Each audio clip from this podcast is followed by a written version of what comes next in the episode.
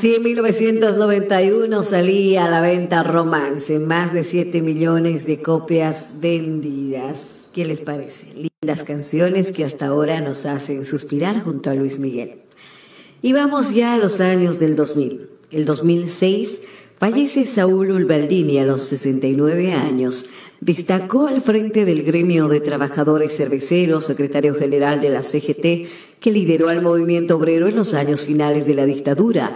Fue uno de los principales antagonistas del gobierno de Raúl Alfonsín y encabezó 13 paros generales contra la administración radical. En los 90 fue uno de los artífices del movimiento de los trabajadores argentinos. Ocupó una banca de diputado nacional entre 1997 y 2005.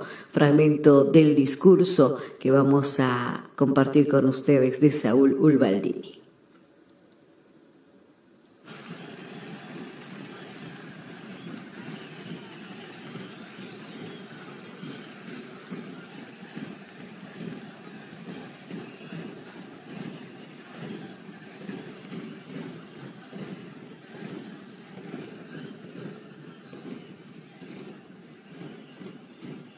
Compañeras y compañeros, vayan en nuestras primeras palabras el agradecimiento a todos ustedes que desafiando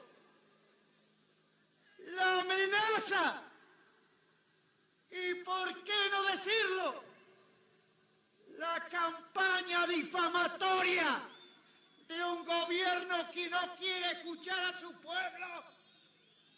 Hoy están aquí junto a la Confederación General del Trabajo para el logro de la reconstrucción y la liberación nacional.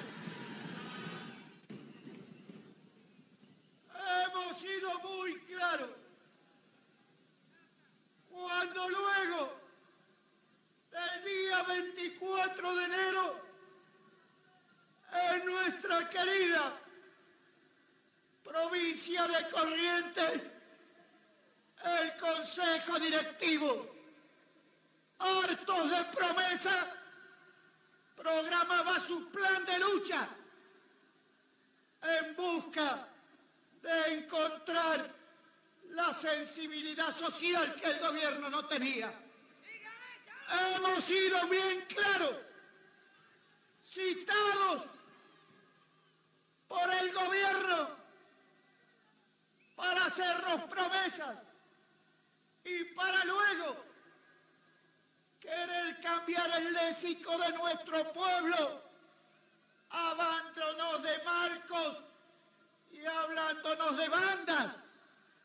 Los únicos marcos y las únicas bandas que conoce el movimiento obrero es la justicia social que se debe realizar como verdaderamente corresponde.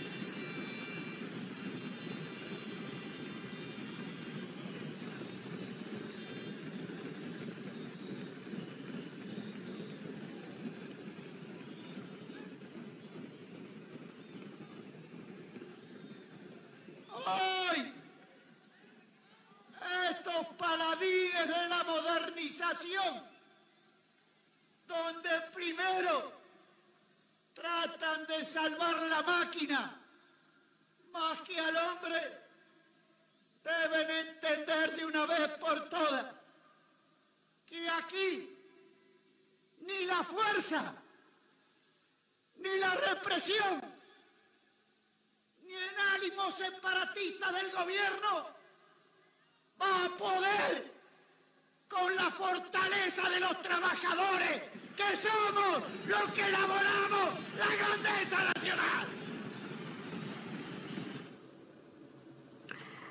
Hay el discurso de Saúl Ulbaldini, quien fallece a los 69 años el año 2006, un día como hoy. Ahí lo recordábamos en este gran discurso que lideraba.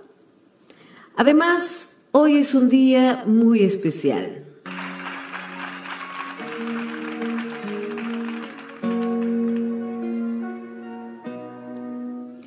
en el que dedicar no solamente el día, sino todos los días para poder cuidar, proteger a, nuestros niños y adolescentes. sus voces y que canten los niños que viven. Pongo este, esta canción de fondo porque hoy es el Día Nacional en Argentina para la prevención del abuso contra los niños, niñas y adolescentes. Creo que a nuestros niños hay que cuidarlos. Hemos visto durante este año acontecimientos de violación de derechos de los niños, de situaciones muy dolorosas de algunos padres o madres que han expuesto a sus niños y la verdad situaciones dolorosas. Los niños están para, para crecer en un hogar con mucho amor, para que ellos puedan crecer, hacer volar su imaginación, que puedan jugar, que puedan estudiar, tengan una vida digna.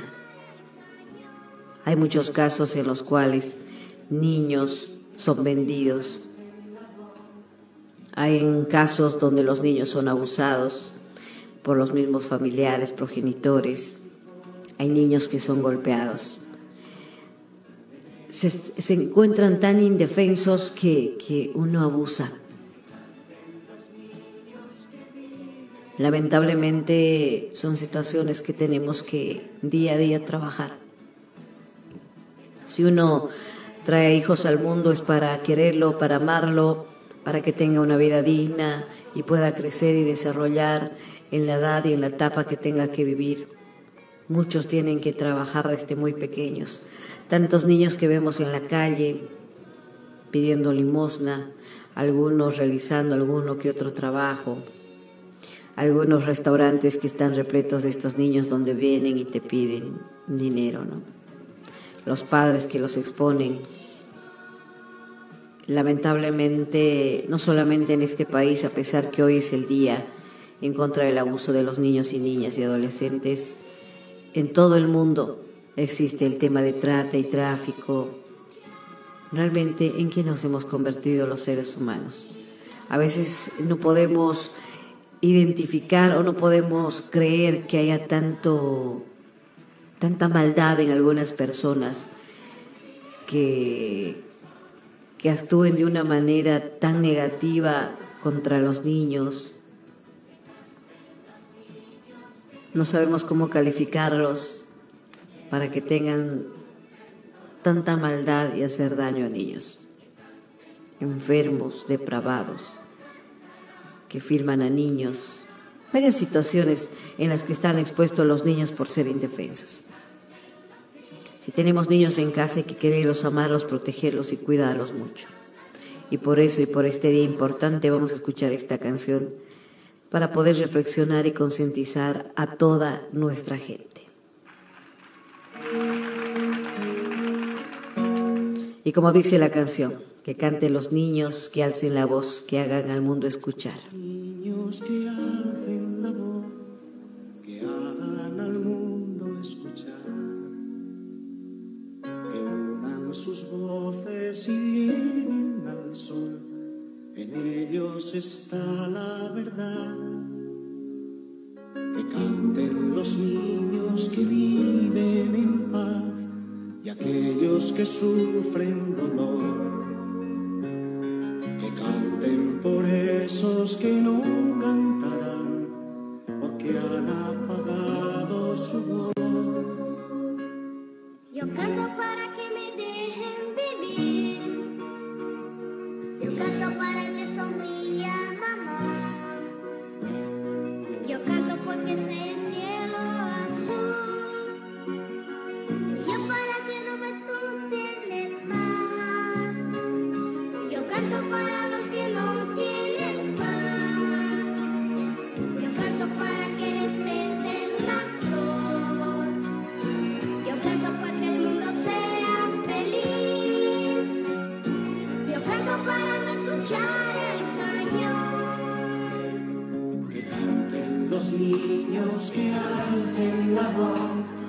Que hagan al mundo escuchar.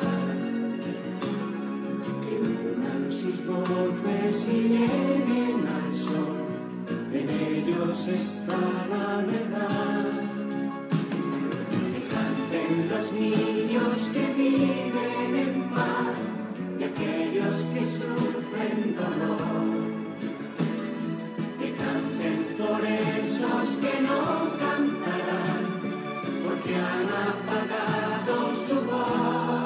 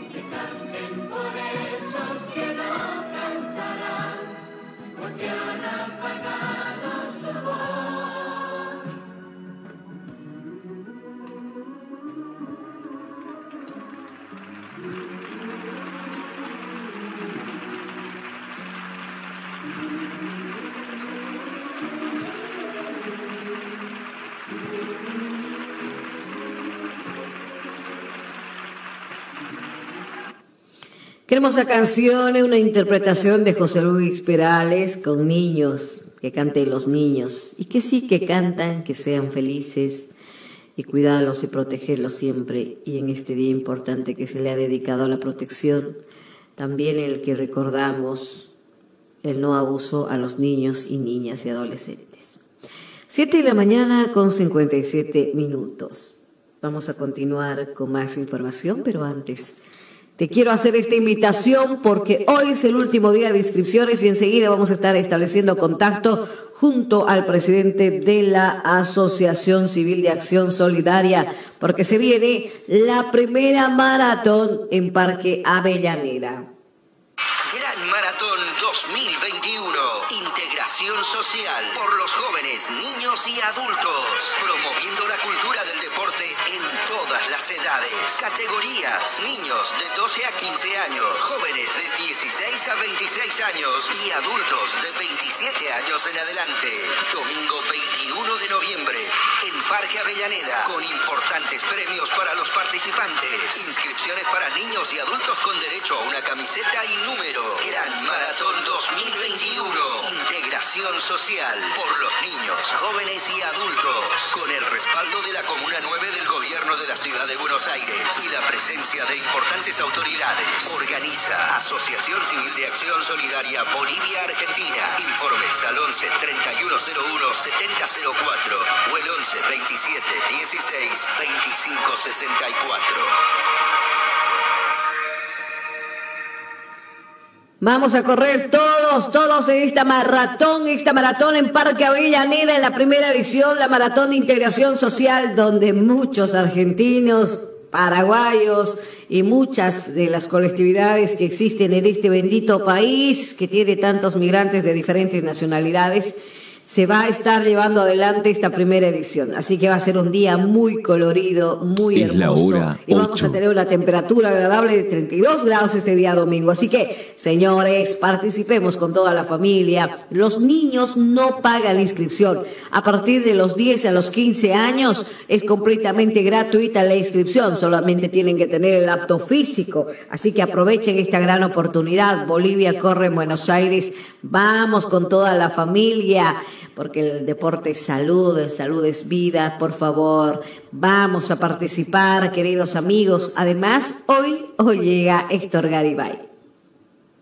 El campeón de campeones que nos hizo una representación muy, muy, muy honorable a los bolivianos en la Argentina el pasado 10 de octubre, cuando corrió 42 kilómetros en 2 horas y 11 minutos 59 segundos. Héctor Garibay llega a la Argentina para acompañar en este desafío a la Asociación Civil de Acción Solidaria y visibilizarlo a nuestro campeón para que todos lo conozcan, porque muchos se quedaron con ganas de abrazarlo, de decirle, de darle fuerza, porque él se está preparando para una competencia internacional también, en otra.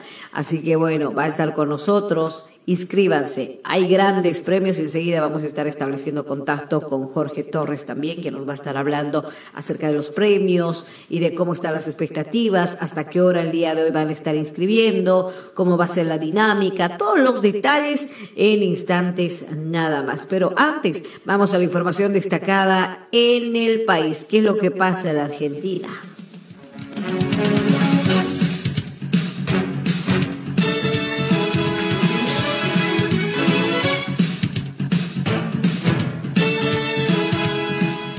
Son exactamente las 8 de la mañana con un minuto. También estamos saliendo vía online por Radio Alternativa. Saludos a toda la audiencia que nos siguen también el informe Imperio.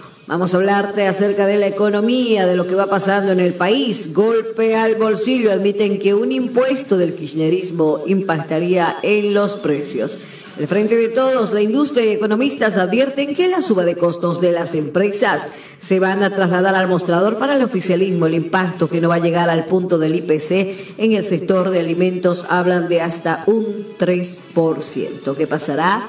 Existe preocupación en el país. En la coordinadora de las industrias de productos alimenticios Copal estimaron que la nueva tasa sumaría un mes de inflación al año, un salto del 3% para el economista Fausto Esportono puede llegar al 2%. En la presidencia del bloque de diputados del Frente para la Victoria, cerca de Máximo Kirchner, han afirmado que todas las proyecciones y modelos indican que el impacto de la implementación de la tasa se va a mantener por debajo del 0,8%. El proyecto enviado al Parlamento hablaba en rigor del 0,6% en sus fundamentos de la canasta básica. Las mismas fuentes han señalado que van a buscar aprobar el proyecto antes de fin de año, caso contrario se caerán los dictámenes de comisión por el cambio en la composición de la Cámara tras las elecciones. Así que la TAREP podría llegar hasta el 3% del precio mayorista de venta de cada producto envasado. Así que la autoridad de aplicación va a determinar su valor y tendrá competencia para actualizarlo, dice el artículo 25 del proyecto. Fuentes del gobierno indicaron que no va a regirse para los renovables y que no tiene que haber alicuota máxima para todos. Eso lo va a definir el Consejo Consultivo, donde las empresas tienen dos representantes de los 13 previstos. En las compañías indicaron que al ser en la cascada la tasa efectiva será más alta y la calculaban entre un 4 y 6%.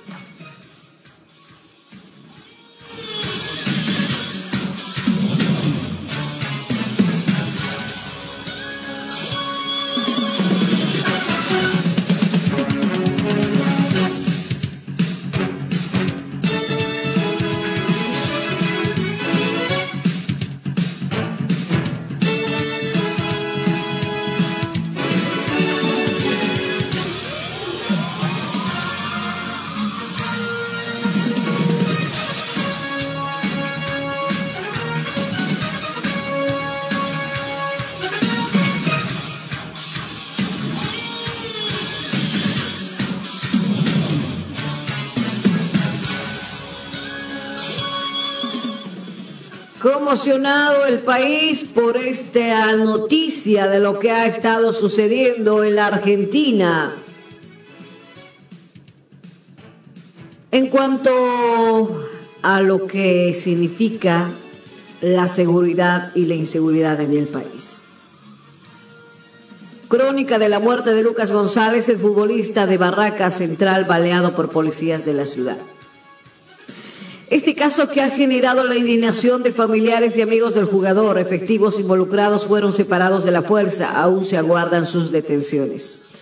Todo el arco político repudió el hecho y pidió avances en la investigación para determinar qué fue lo que sucedió. Ustedes seguramente ya escucharon sobre este caso en todos los medios de comunicación donde se hablaba el día de ayer, donde la salud era completamente delicada, el estado de salud de esta persona, de este jugador. Una equivocación, gatillo fácil. ¿Cómo lo calificaríamos? Cuando los peritos de la Policía Federal ingresaron el Volkswagen Surán en el que Lucas González, Julián, Joaquín y Juan y Huanca viajaban el miércoles por la mañana luego de un entrenamiento en el Club Barraca Central. Lo primero que observaron cerca del asiento del acompañante fue la gorra que llevaba Lucas. En la prenda los peritos vieron los rastros que buscaban, una rotura y manchas de sangre. Eran los rastros de la bala policial que Lucas recibió en la cabeza esa mañana en el barrio de Barracas, después de que los amigos compraran un jugo en un kiosco cerca de la Villa 2124. Ese proyectil que marcó la gorra fue el que le quitó la vida este jueves por la tarde al joven de 17 años. Después de agonizar durante poco más de 24 horas en el hospital El Cruce de Florencio Varela. Hoy su familia llora y pide justicia en un crimen que ha generado repudio en la sociedad y en la mayoría del arco político. Yo me lo quería llevar a mi casa, pero la policía me lo mató. No voy a descansar hasta que paguen porque nos arruinaron la vida, dijo Cintia, la madre de Lucas, a la salida del hospital. Rodeada de amigos del adolescente asesinado en un operativo policial que todavía no tiene explicación.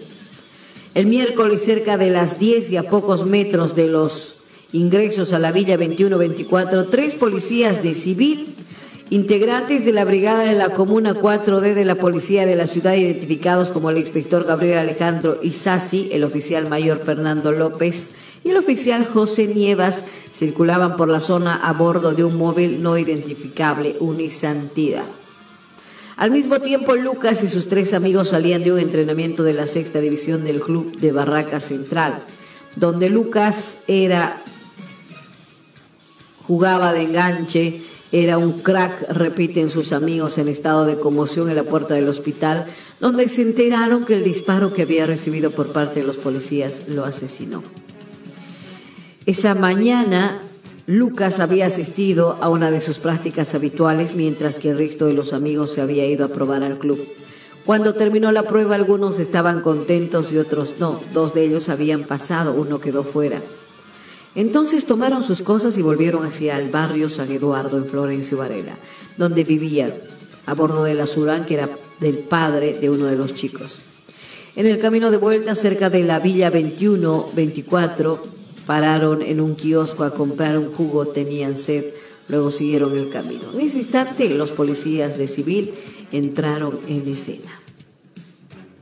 Según la versión de los efectivos, en ese momento dieron la voz de alto para identificar a los ocupantes de la Surán, pero supuestamente el auto aceleró y comenzó una persecución donde siempre en base a lo que argumentaron desde las fuerzas de seguridad, los amigos mostraron un arma y comenzó un tiroteo en que Lucas terminó con un tiro en la cabeza y horas más tarde falleció.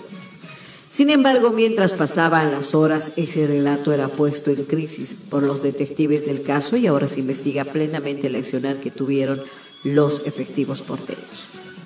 Para familiares y amigos de Lucas ocurrió todo lo contrario a la información que surgió en un inicio y lo describen como un crimen liso y llano. Cuando salieron de comprar el jugo apareció el Nissan, los cruzó ellos arriba del auto. Como no parecía un auto de la policía y ni siquiera se identificaron, se asustaron y pensaron que los querían robar. Ahí aceleraron y estos hijos de, no voy a mencionar, comenzaron a dispararles y lo mataron, relata Emanuel, el tío del corazón de Lucas y amigo del padre del joven Héctor apodado Peque en la puerta del hospital El Cruz. El pibe no era chorro, ¿eh? Que quede bien clarito, era un pibe bueno, era un pibe que de familia, para que no diga más boludeces, dijo un hombre que salió del centro médico entre lágrimas. Amigos, familiares llegaron hasta el cruce la tarde de este jueves, ahí mismo cerca de las 17 horas con 45, mientras en el barrio de Barracas se había convocado una manifestación para reclamar justicia por Lucas que terminó con algunos disturbios, recibieron la noticia del fallecimiento. Horas antes los médicos habían declarado su muerte cerebral. Fueron decenas en la clínica, la incredulidad abondada entrelazada con el miedo y el terror envueltos en una tristeza impavida, amigos abrazados intentando darse fuerza, conmocionados en estado de shock y gritaban diferentes frases. No puede ser, gritó uno de ellos mientras se encendía un cigarrillo con una mano temblorosa. Lucas quería ser jugador de fútbol. Era su único sueño. Lo quería hacer por su familia, por él, por todos. Era lo que más quería en el mundo. No sé cómo pudo pasar todo esto. Nunca me imaginé estando acá diciendo esto y reclamando justicia. Me parece increíble lo que estamos viviendo, dijo Emanuel. Y sigue, él era un pibe que entrenaba, llegaba a su casa, dormía la siesta y a la noche terminaba el secundario. Había empezado a jugar al fútbol en Racing a los cuatro años. Después jugó en Defensa y Justicia, club el que, del que era fanático como todos acá y a los 14 entró en Barraca Central. Justo ahora estábamos haciendo fuerza para que volviera a Defensa, que era su sueño volver a jugar ahí. Esos policías no hay que llamarlos más policías, son delincuentes, dijo. Y así varios amigos, se expresaban en la situación y la gran pérdida. ¿Qué habrá pasado con los policías? Otra vez una equivocación, como muchas. Hoy por hoy, la policía está perdiendo la credibilidad. Por unos cuantos que hacen quedar mal a esta institución por actuar de esta manera, por no estar en una movilidad que corresponde para que la gente no se asuste. Porque de ser así, comprobárselo las declaraciones de las personas que estaban junto a Lucas. Y más allá de la justicia, que estos policías sean apartados de sus cargos, que estos policías ingresen a la cárcel, no le van a devolver la vida a sus padres y no le van a dar consuelo alguno de esta muerte. Triste, lamentable el actuar de estas autoridades. Qué pena. La verdad que qué pena. Pero cuando tienen que proteger, cuando tienen que trabajar por la seguridad, generan este tipo de torpezas criminales, porque esto es criminal. No se puede actuar de esta manera. Que en paz descanse Lucas González. Y veremos qué dicen las autoridades respecto a este tema. Y ojalá exista celeridad en la justicia y se pueda acelerar este caso. 8 de la mañana, 13 minutos. Continuamos con más información.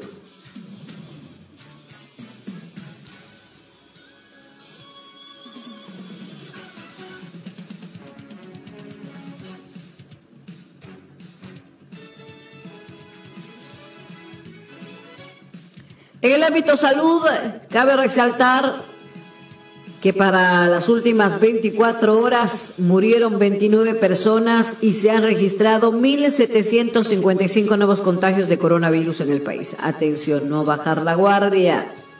Todos los días nuevamente se tiene muertes y contagios. Con estos números suman a 116.341 los fallecidos registrados oficialmente a nivel nacional y 5.312.089 quienes contrajeron coronavirus desde el inicio de la pandemia. Otras 29 personas murieron 1.755 fueron reportadas con coronavirus en las últimas 24 horas en Argentina, con lo que suman 116.341 los fallecidos registrados oficialmente a nivel nacional, 5.312.089 los contagiados desde el inicio de la pandemia. La cartera sanitaria indicó que son 584 los internados con coronavirus en unidades de terapia intensiva, con un porcentaje de ocupación de camas de adultos en el sector público y privado para todas las patologías de 36,2% en el país y de 40,3% en el área metropolitana de Buenos Aires. Así está la situación, así que no a bajar la guardia, no a relajarse, a tener cuidado, a, a continuar con las medidas de bioseguridad, el alcohol en gel, y el barbijo en lugares cerrados. En el ámbito económico y cada vez no sabemos ya en qué, en dónde estamos o cómo nos clasificamos cada uno en la Argentina, porque para no ser pobre tendríamos que ganar 72 mil pesos.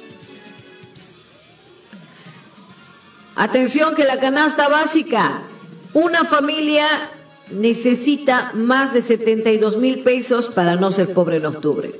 Y los que ganan menos, ¿qué son? ¿Se da usted cuenta? El costo de la balanza, el costo, perdón, de la canasta básica total que mide la línea de pobreza se desaceleró al 2,6%. Por su parte, el valor monetario de la canasta básica alimentaria, que mide la línea de indigencia, tuvo su mayor suba desde junio al acelerarse un 3%. El costo de la canasta básica total en la Argentina, que mide la línea de pobreza, subió un 2,6% en octubre, luego de registrar en septiembre su mayor avance en tres meses. Por su parte, el valor monetario de la canasta básica alimentaria que mide la línea de indigencia tuvo su mayor suba desde junio al acelerarse un 3%. Frente a estos números publicados por el INDEC este jueves, una familia tipo, compuesta por dos adultos y dos niños, necesitó 30 mil pesos con 925 para no ser considerada indigente y 72 mil 365 para no ser considerado pobre. Y los que no ganan, ¿qué son? Pues indigentes. Así está la situación y cómo seguirá, es la pregunta, ¿no? Si así estamos ahora, ¿cómo seguirá? Lo que sí, la ama de casa tiene que, tiene que fijarse día a día de cómo poder llegar a fin de mes. Así que así está la situación en el ámbito económico. Vamos a hablar del ámbito salud nuevamente acerca de las vacunas. Atención, el gobierno va a estar donando más vacunas de AstraZeneca contra el coronavirus. Esta vez se va a entregar 100 mil dosis de forma gratuita.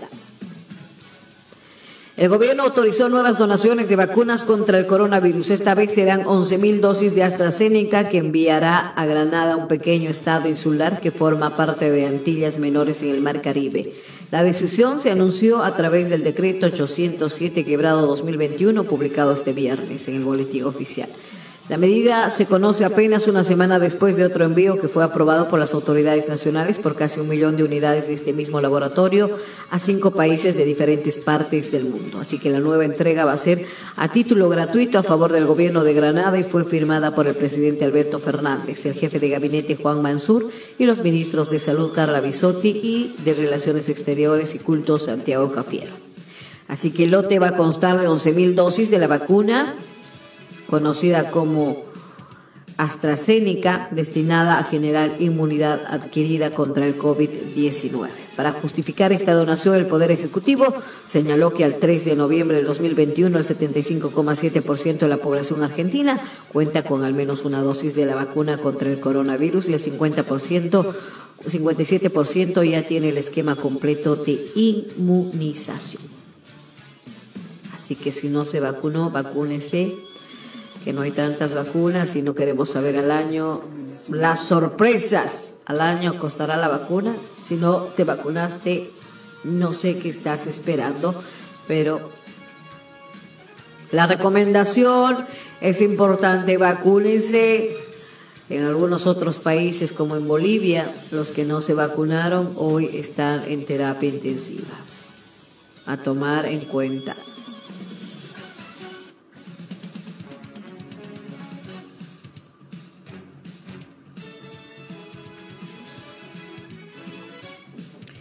8 de la mañana, 19 minutos. Vamos a establecer contacto con Jorge Torres para hablar de la maratón de integración social que se viene este día domingo.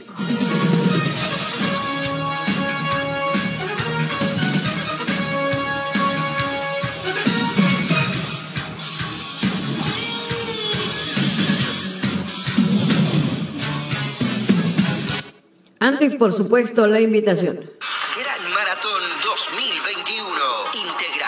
Social por los jóvenes, niños y adultos. Promoviendo la cultura edades. Categorías: niños de 12 a 15 años, jóvenes de 16 a 26 años y adultos de 27 años en adelante. Domingo 21 de noviembre en Parque Avellaneda con importantes premios para los participantes. Inscripciones para niños y adultos con derecho a una camiseta y número. Gran Maratón 2021. Integración social por los niños, jóvenes y adultos. Con el respaldo de la Comuna 9 del Gobierno de la Ciudad de Buenos Aires y la presencia de importantes autoridades. Organiza Asociación Civil de Acción Solidaria Bolivia-Argentina. Informes al 11 3101 7004 o el 11 27 16 25 64.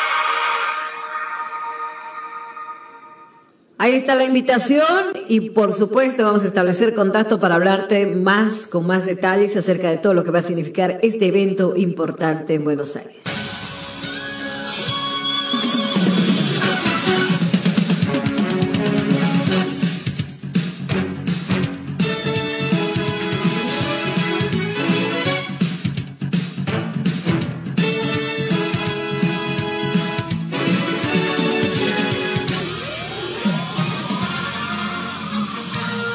Son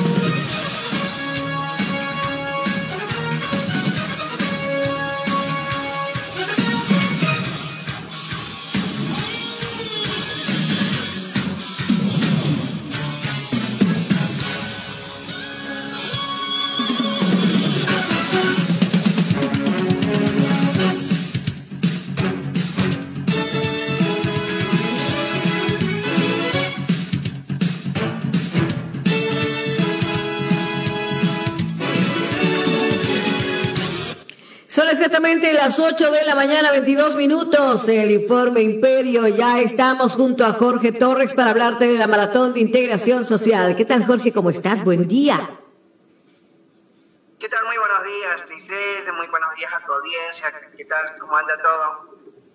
Todo bien, la expectativa de toda la gente. Ya es el último día, al parecer, de las inscripciones. ¿Cómo se está llevando adelante? Queremos que nos ultimes los detalles de cómo se está llevando adelante. Hay expectativa, la gente se está inscribiendo, hasta cuándo puede hacerlo y toda la agenda que tienen para esta jornada. Muy bien, eh, de principio este, agradecerte a vos por el espacio y contarle a tu audiencia que, bueno, hoy es el último día de inscripción. eh, para todos quienes todavía están eh, con esa inquietud de participar en esta maratón del día domingo 21 de noviembre que va a estar empezando a las 8 de la mañana en punto. Quiero hacer énfasis en esto para que tomen en cuenta el horario. No hay hora boliviana en este caso, ya que van a estar participando muchos eh, compatriotas latinoamericanos, argentinos, paraguayos, peruanos, y ellos no entienden esto que tiene que ver con el horario o con eh, la hora boliviana. Entonces, 8 de la mañana en punto estará empezando. Las inscripciones el día de hoy se cierran hasta último momento y, este, y para quienes eh, por ahí lo pueden hacer el día de mañana también, pero sí para el día de mañana ya tienen que tener toda la- todo el acto físico hecho. Eh, el deslinde nosotros le vamos a estar ah, facilitándolos para que puedan ah, también firmarlo, eso, es, eh, está- eso no es un problema, lo que sí, el acto físico sí o sí lo tienen que hacer con un cardiólogo en donde a aquellos que no tienen dónde o cómo lo hago, pues eh, lo vamos a recomendar al Centro Médico Copacabana que se encuentra en Nazca 87. Hoy va a estar atendiendo de 14 hasta las 18 horas y mañana a partir de las 8 de la mañana hasta las 11 de la mañana inclusive se pueden ir directamente o poder eh, sacar un turno. Ahí tú, vos tienes, te voy a pedir que lo pases el, eh, flyer, por ejemplo, a las personas que todavía no saben cómo hacerlo, pues eh, simplemente este, con ese número que puedan comunicarse y sacar el turno. Así que estamos ya en la recta final, ya el día de hoy estamos con muchas actividades ya cerrando. Hoy llega el campeón, vamos a estar recibiéndolo a partir de las 14 horas el día de hoy. Estaremos en algunos medios de comunicación el día de mañana visitando. Este, y este, nada, ya con toda la organización trabajando a full como corresponde. Así que, Lisette, ¿alguna inquietud de tus oyentes, alguna pregunta quizá que podamos también aclararlo? La gente ya se ha inscrito, la gente ya va a participar y bueno, necesitamos saber acerca de lo que va a significar los premios también para las diferentes categorías. Ahí está, para lo- con lo que se refiere a los premios, por ejemplo, tenemos el plato fuerte que es en la categoría jóvenes, que es eh, que comprende la categoría competitiva de 9 kilómetros. Este, va a estar haciendo para tanto para damas como para caballeros eh, 30 mil pesos para el campeón, también para la campeona otros 30 mil pesos y después hay trofeos, medallas, conjuntos deportivos, eh, todo esto eh, para la categoría jóvenes y para la categoría adultos, seniors eh, van a tener del campeón, se llevará 15 mil pesos y 15 mil pesos la dama. También se estará llevando una estadía de dos eh, días, eh, tres días y dos noches eh, para que puedan eh, de alguna manera tener un fin de semana en Concepción del Uruguay. Así que también esto gracias a, a Cantuta, que también es uno de nuestros auspiciantes. Y este, por supuesto los, los premios también que nos los están ayudando a poder este, volcarlos en premios eh, como Boliviana de Aviación, por ejemplo. Muchísimas gracias a ellos.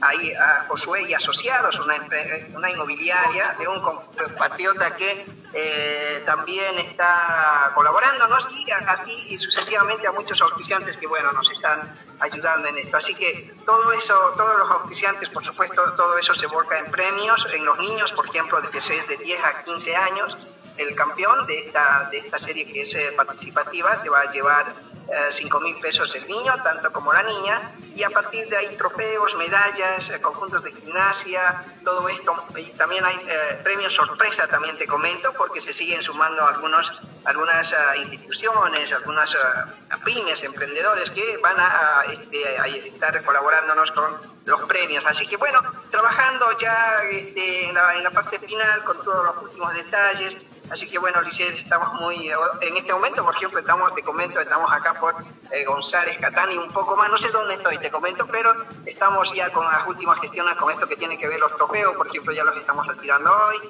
así que nada, ya ultimando todos los detalles. Así que la gente que quiere inscribirse a estas, a estas últimas horas, ¿cómo puede hacer? ¿Dónde tiene que ir? Si lo quiere hacer presencial o también vía online. Lo pueden hacer eh, de manera online, lo pueden hacer a través de Google, tienen que buscar en la, ahí en el buscador, poner eh, primera maratón de integración uh, social en Parque Avellaneda, le sale eh, ahí automáticamente le sale el link para que puedan anotarse de manera online. Después, el- el- de manera presencial, lo pueden hacer en eh, sobre la calle Ibarrola, está imprenta Potosí, eh, perdón, este, el Aires del Norte, ahí está, el local Aires del Norte, sobre la calle Ibarrola 7109. Después también lo pueden hacer en imprenta Potosí, que está en Avenida General Paja, 1880. Eh, pueden apersonarse, ahí prácticamente ya lo hacen de manera presencial eh, y también vamos a decirles siempre que no se queden eh, ahí colgados con el tema del acto físico, eso es un requisito importante para todos, tanto en la categoría competitiva como en la categoría participativa. Eh, de hecho, los niños no pagan la inscripción, eh, pero sin embargo eso no significa que no tengan el acto físico. El acto físico es imprescindible para todos los participantes. Así que ya eh, este, está todo listo, solamente nos resta ultimar al- algunos pequeños detalles. Este, así que bueno, ya con todo eso, pues este, nada, el día domingo será una gran fiesta, la invitación a toda la audiencia, 29 que vengan con la familia, que pueda que, que puedan hacer que esto sea realmente algo que pueda de alguna manera empezar un, un nuevo, una nueva etapa, un nuevo horizonte para quienes eh, se inclinan en esta disciplina que es la maratón, ya que esto es un deporte individual, ya que también contribuye esto de alguna manera a poder mejorar la salud de, de cada uno, que eh, pues al tomar el hábito de poder correr, caminar o hacer algún deporte, pues este, nosotros lo que queremos hacer eh, como institución es de alguna manera poder despertar esa inquietud en que puedan eh, también inclinarse hacia esto, hacia esta disciplina que es la maratón. Todos nuestros compatriotas y toda la gente, después de esta pandemia que nos ha mantenido encerrados, pues uno de los hábitos que hemos tomado es el poder estar ah, con, el teléfono, el teléfono, nuestros niños ah, han estado ahí bien encerrados ah, con la tecnología y han tomado nuevos hábitos. Entonces, eh, una de las maneras que nosotros queremos incentivarles a que puedan eh, empezar a, a practicar el deporte es esta, esta disciplina, ¿no? La maratón después vendremos con otras secuencias de eh, actividades deportivas que pues estaremos trabajando como institución para promover esto que tiene que ver la cultura del deporte en toda nuestra comunidad. Así que eso, la invitación, pues no se queden, todavía tienen el día de hoy para inscribirse, vengan con toda la familia, de, de hecho hay descuentos para quienes son cuatro o cinco, por ejemplo, cinco participantes pagan, ah, por ejemplo, del grupo familiar, uno va gratis y los otros cuatro pagan, eh, de los niños es totalmente gratis, después eh, si son a ponerle un grupo, pues simplemente que se acerquen, la vamos a anotar y vamos a hacerles también, eh, obviamente, que todos puedan participar, toda la familia, así que bueno, eh, y, y por supuesto con importantes premios como ya te había mencionado también. Así que, Licen, muchas gracias por el espacio. Así que, nada, ya estamos en la parte final. Perfecto, Jorge, éxitos para toda la organización y bueno, nosotros vamos a seguir todavía dando la información para que la gente pueda participar y no se pierda de este gran evento. Ahí está. Por último, la invitación a todos los medios de comunicación el día de hoy. Vamos a estar haciendo la apertura, el lanzamiento de este evento a partir de las siete y media de la tarde. Vamos a estar ah, recepcionando y a las 8 de la noche, 20 horas, empieza este, la conferencia de prensa, la presentación y el lanzamiento oficial del evento del día domingo con la presencia de nuestro campeón y autoridades importantes eh, para poder este, ya darle como corresponde también el, el inicio de esto que va a ser una fiesta deportiva para toda nuestra comunidad. Muchísimas gracias, Jorge. Y bueno, nosotros vamos a seguir difundiendo toda esta información. Gracias. Gracias, Michelle. Hasta cualquier momento. Y bueno, así conversábamos acerca de todo lo que va a significar este importante evento de la maratón en Parque Avellaneda en su primera edición, la maratón de integración social. La gente ya se ha inscrito y si usted todavía quiere hacerlo, hágalo con toda la familia. Aproveche, no lo haga última hora, es el último día. Puedes hacerlo vía online, como ya lo dijo Jorge. Te vas a Google y ahí directamente pones eh, maratón en Parque Avellaneda o maratón de integración social en Parque Avellaneda y directamente te salta para que tú te puedas hacer la inscripción vía online. O si no, te puedes comunicar al 11 31 01 70 04. 11 31 01 70 04 o al 11 27 16 25 64. 11 27 16 25 64 para que tú también tengas la posibilidad de participar y ganarte grandes premios. Así que muchos premios, mientras más participantes, más regalos. Así que aprovechen esta gran oportunidad, no te lo puedes perder, hay que hacer deporte, porque deporte es salud, y bueno, salud es vida, así que hay que aprovechar esta gran oportunidad que nos dan en esta primera versión de la. Va a ser una jornada muy linda, vamos a llegar a 37 grados el domingo, está genial, vamos a amanecer a una linda temperatura, me imagino, así que vamos a aprovechar. Así que toda la gente está invitada también el día domingo a poder apreciar esta gran maratón. Dicho esto, 8 de la mañana con 33 minutos, nos vamos a ir ya hasta Bolivia imaginariamente para revisar las informaciones más destacadas.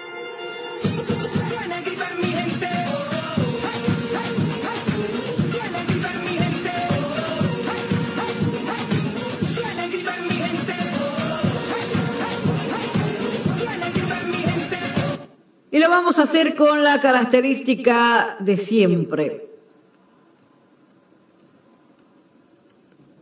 Con las canciones que identifican a Bolivia. Para transportarnos imaginariamente hasta la amada tierra de Bolivia. ما تن تت تن تن تن تن تن تنتتتت تنتنتتتت تنتتتتت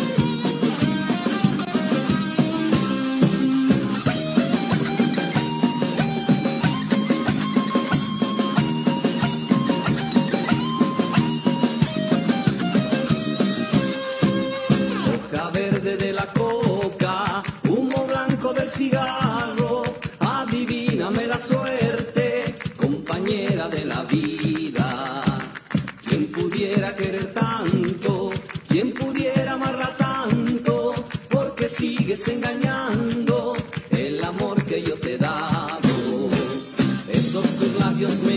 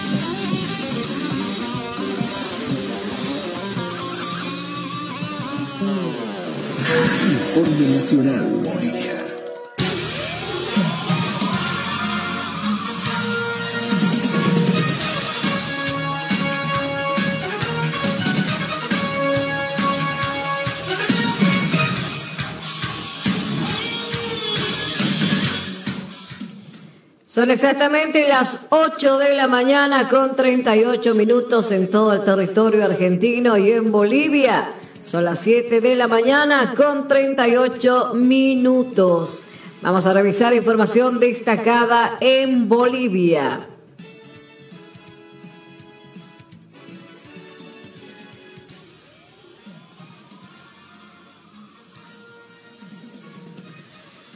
Vamos a hablar de exautoridades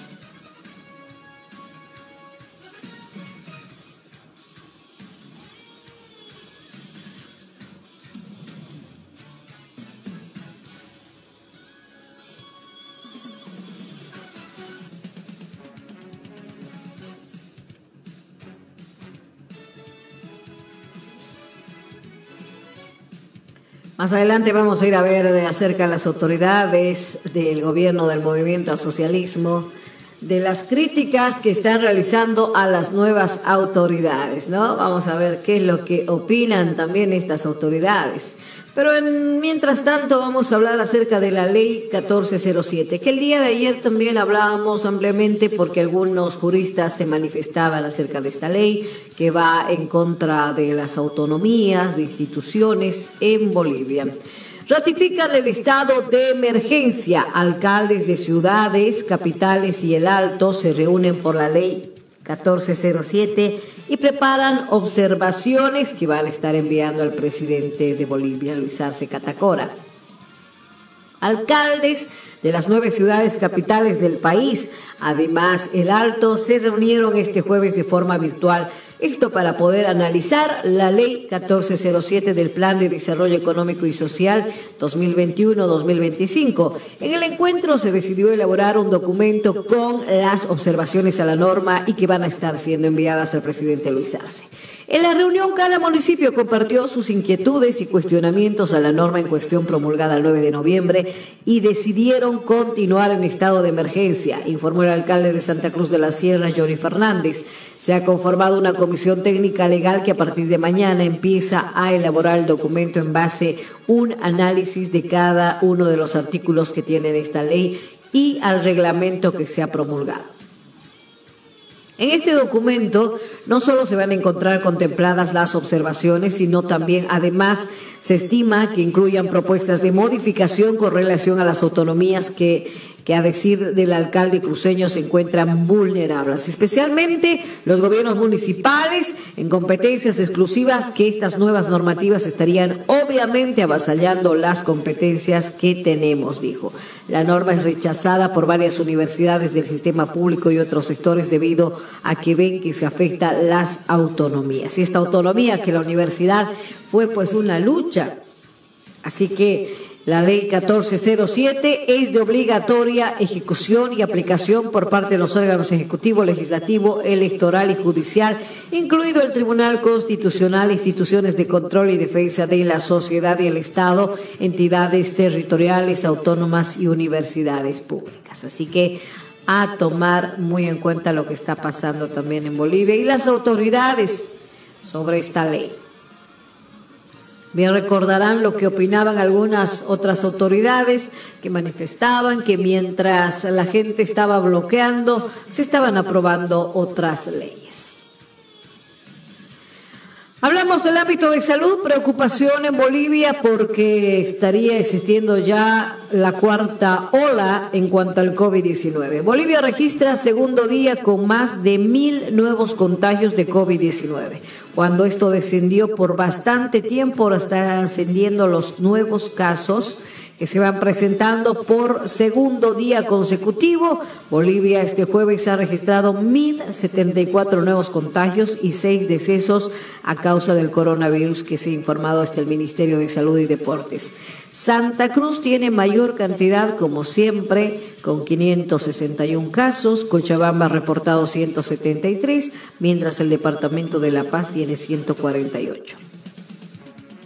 El reporte epidemiológico señala que Tarija tiene 82, 82 perdón, Chuquisaca 55, Oruro 28, Potosí 17, Pando 7 y Beni 3. Con los 1.074 nuevos casos, el total acumulado subió a 527.380, en tanto que los decesos son 19.049 hasta el momento en Bolivia.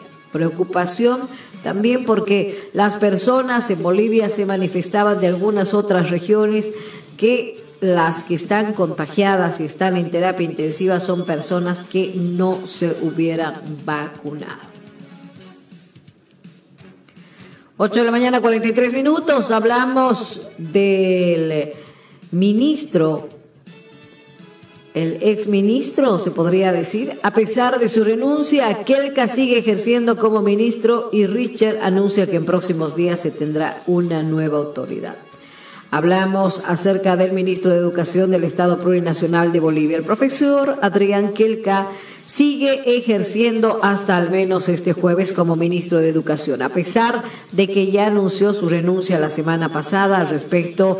El vocero presidencial Jorge Richter anunció que en próximos días se tendrá el nombre de la nueva autoridad de dicha cartera. Kelka estuvo este jueves en un concierto en homenaje al Día del Himno Nacional que se realizó en el Ministerio de Educación. Yo estoy acá efectivamente en mi calidad de ministro de Educación, en ejercicio obviamente han debido enterarse por las redes sociales una serie de acusaciones que pretenden en el fondo desvirtuar el trabajo que se hizo en toda una gestión con el objetivo de la recuperación del derecho a la educación, dijo Kelka en su discurso.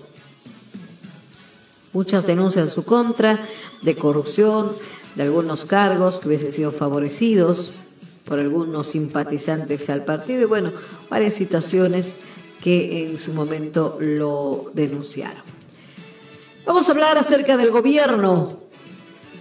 Arce asegura que el gobierno nunca va a atentar contra los sectores más humildes y discriminados. El presidente Luis Arce defendió este jueves la decisión de abrogar la Ley de Estrategia Nacional de Lucha contra la Legitimación de Ganancias Ilícitas y el financiamiento del terrorismo y aseguró que el gobierno nunca va a atentar contra sectores más humildes y discriminados del país. Hace dos días una norma que abroga la ley polémica Ley 1386 fue promulgada por el Ejecutivo, lo que permitió que las medidas de presión, así como un paro multisectorial que comenzó desde el 8 de noviembre, puedan ser levantados. Como Gobierno Nacional, no vamos a hacer absolutamente ninguna medida en contra de los humildes, en contra de los más discriminados, de los más pobres, aseguró el mandatario, quien participó junto al vicepresidente David Choquehuanca de un cabildo en el municipio de Caranavia, en Yungas de La Paz. Así que Arce acusó a la oposición de ser cómplice junto a algunos actores de haber mentido a la población al señalar que las leyes que se aprueban como la abrogada Ley 386 estarían dirigidas a los gremiales transportistas y, otros sectores. En esa misma línea, Choquehuanca afirmó que las movilizaciones de la pasada semana estuvieron dirigidas a afectar la democracia, la soberanía y generar división en la población. Y nosotros, para no darles pretextos, hemos dado un paso atrás, abrogar la ley 386 pensando siempre en Bolivia, dijo el presidente de Bolivia, Luis Arce Catapora.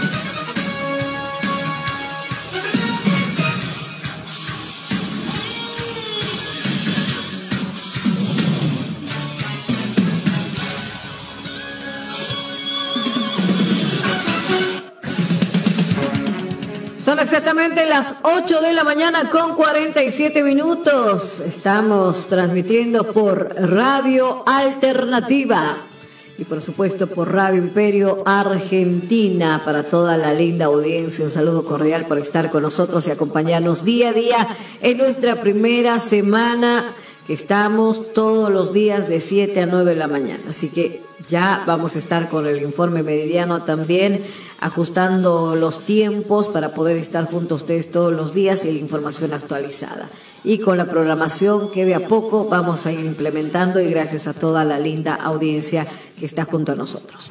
Vamos hasta Bolivia otra vez para hablar acerca de Juan Ramón Quintana, ex ministro, ex autoridad del gobierno de Evo Morales, quien reapareció y critica la gestión de Luis Arce, cuestiona la estrategia de conflictos del gobierno de Luis Arce y asegura que la derecha nunca volverá a gobernar Bolivia. El exministro Juan Ramón Quintana reapareció en el trópico de Cochabamba y cuestiona la estrategia de conflictos del gobierno de Luis Arce. La ex autoridad a la llegada de Evo Morales también criticó a los legisladores del movimiento al socialismo, de quienes dijo que no tienen formación política para defender en las calles una ley ya promulgada.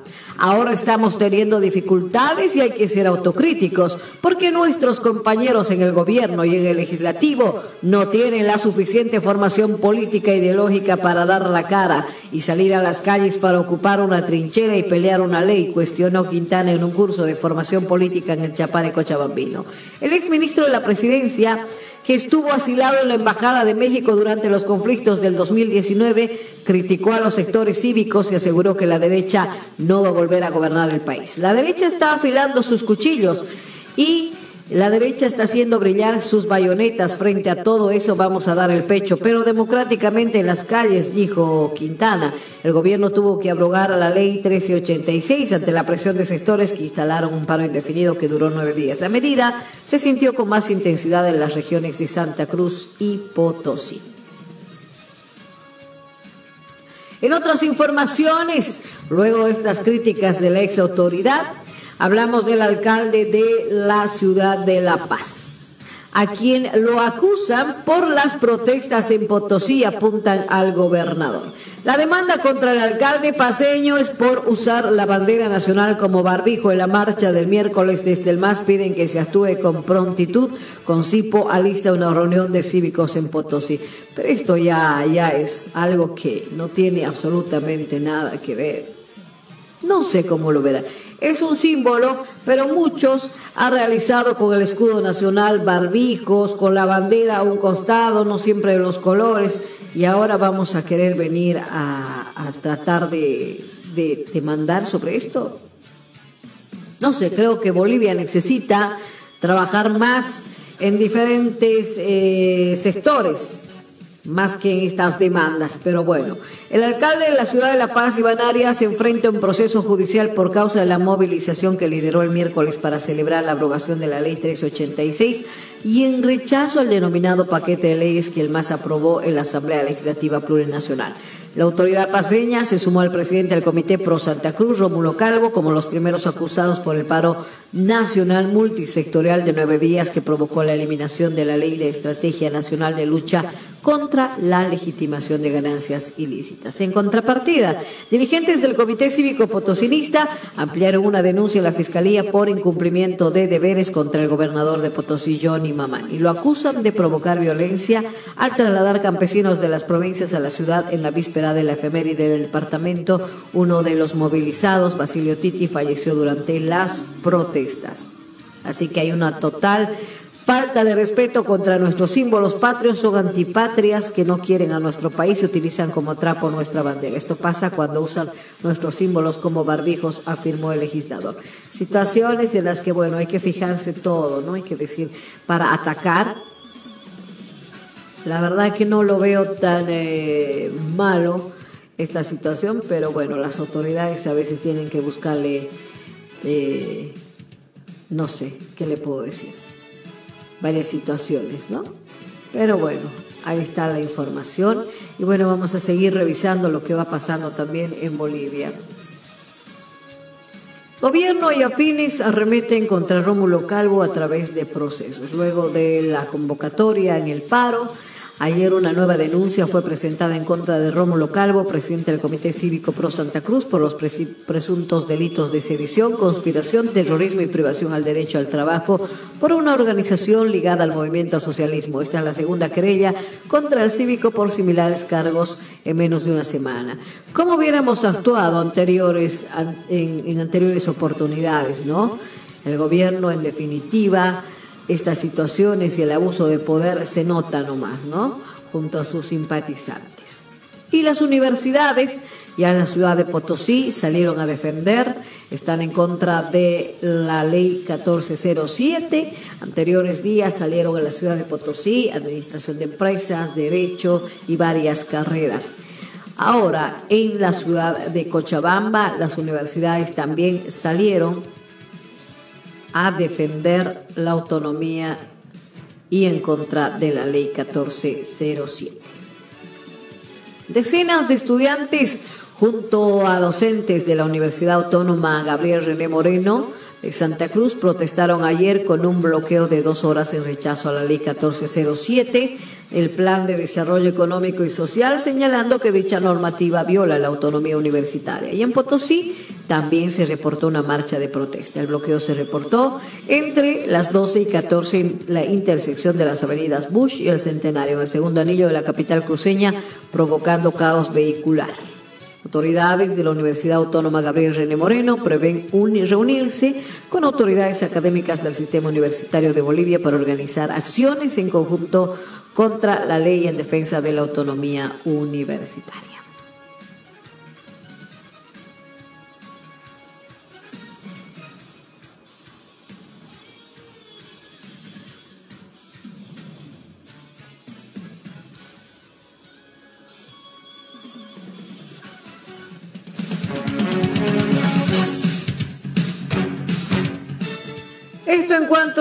Las informaciones más destacadas en Bolivia de lo que está atravesando.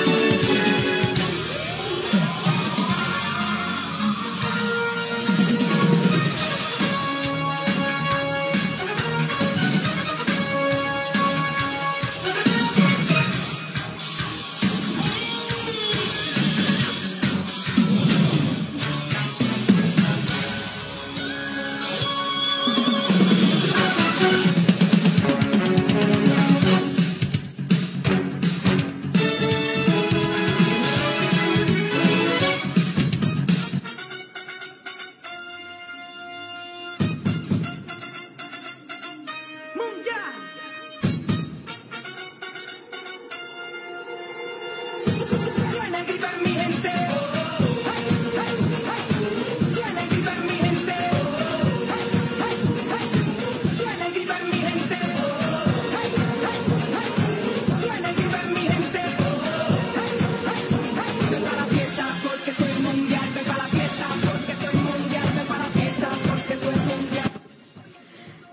vamos al ámbito deportivo para hablar de la Comebol y la FIFA que van a estar analizando la aprobación del Congreso Ordinario de la Federación Boliviana de Fútbol desarrollando el miércoles en La Paz podría quedar sin validez en caso de que la FIFA y Comebol evidencien alguna irregularidad, tal como denunció ayer Marcos Rodríguez, vicepresidente de la Federación Boliviana de Fútbol.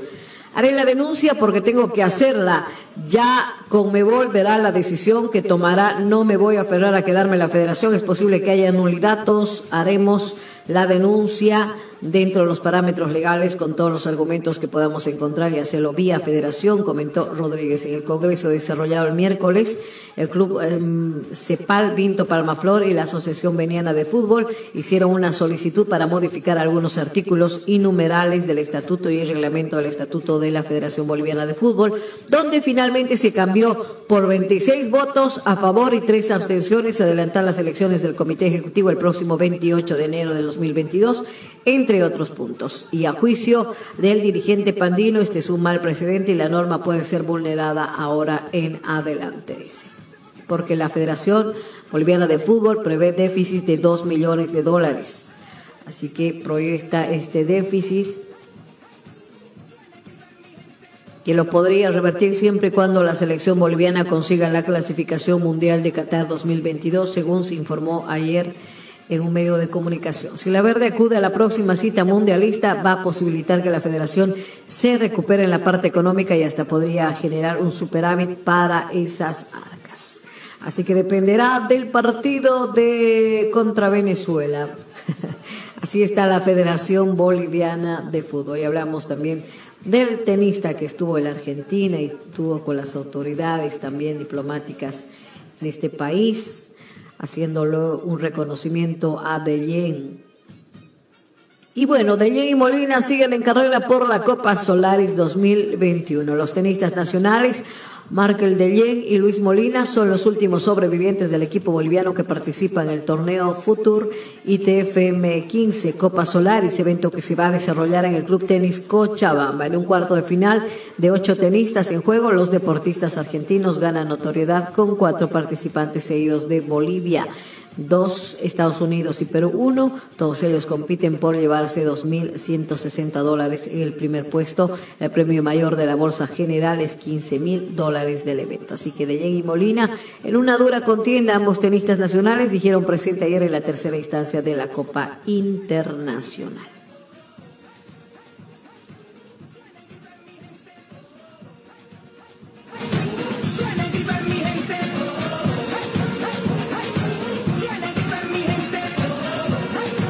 Es la hora 9. Ahora, ahora, ahora es. Ahora es la hora de la despedida, queridos amigos oyentes. Hasta aquí hemos llegado con el informe Imperio para invitarles nuevamente a estar junto a ustedes desde el día lunes a las 7 de la mañana tempranito para poderles informar de todo lo que acontece en el país y en Bolivia y por supuesto en el mundo. Que tenga un agradable resto de jornada, un excelente fin de semana y vámonos el domingo a la maratón en Parque Avellaneda a partir de las 8 de la mañana. Así que a participar todos y bueno, besitos y hasta el día lunes. Que la pase lindo. Gracias a Radio Alternativa y Radio Imperio Argentina por donde transmitimos el informe Imperio. Que la pase lindo. Buenos días. Permiso.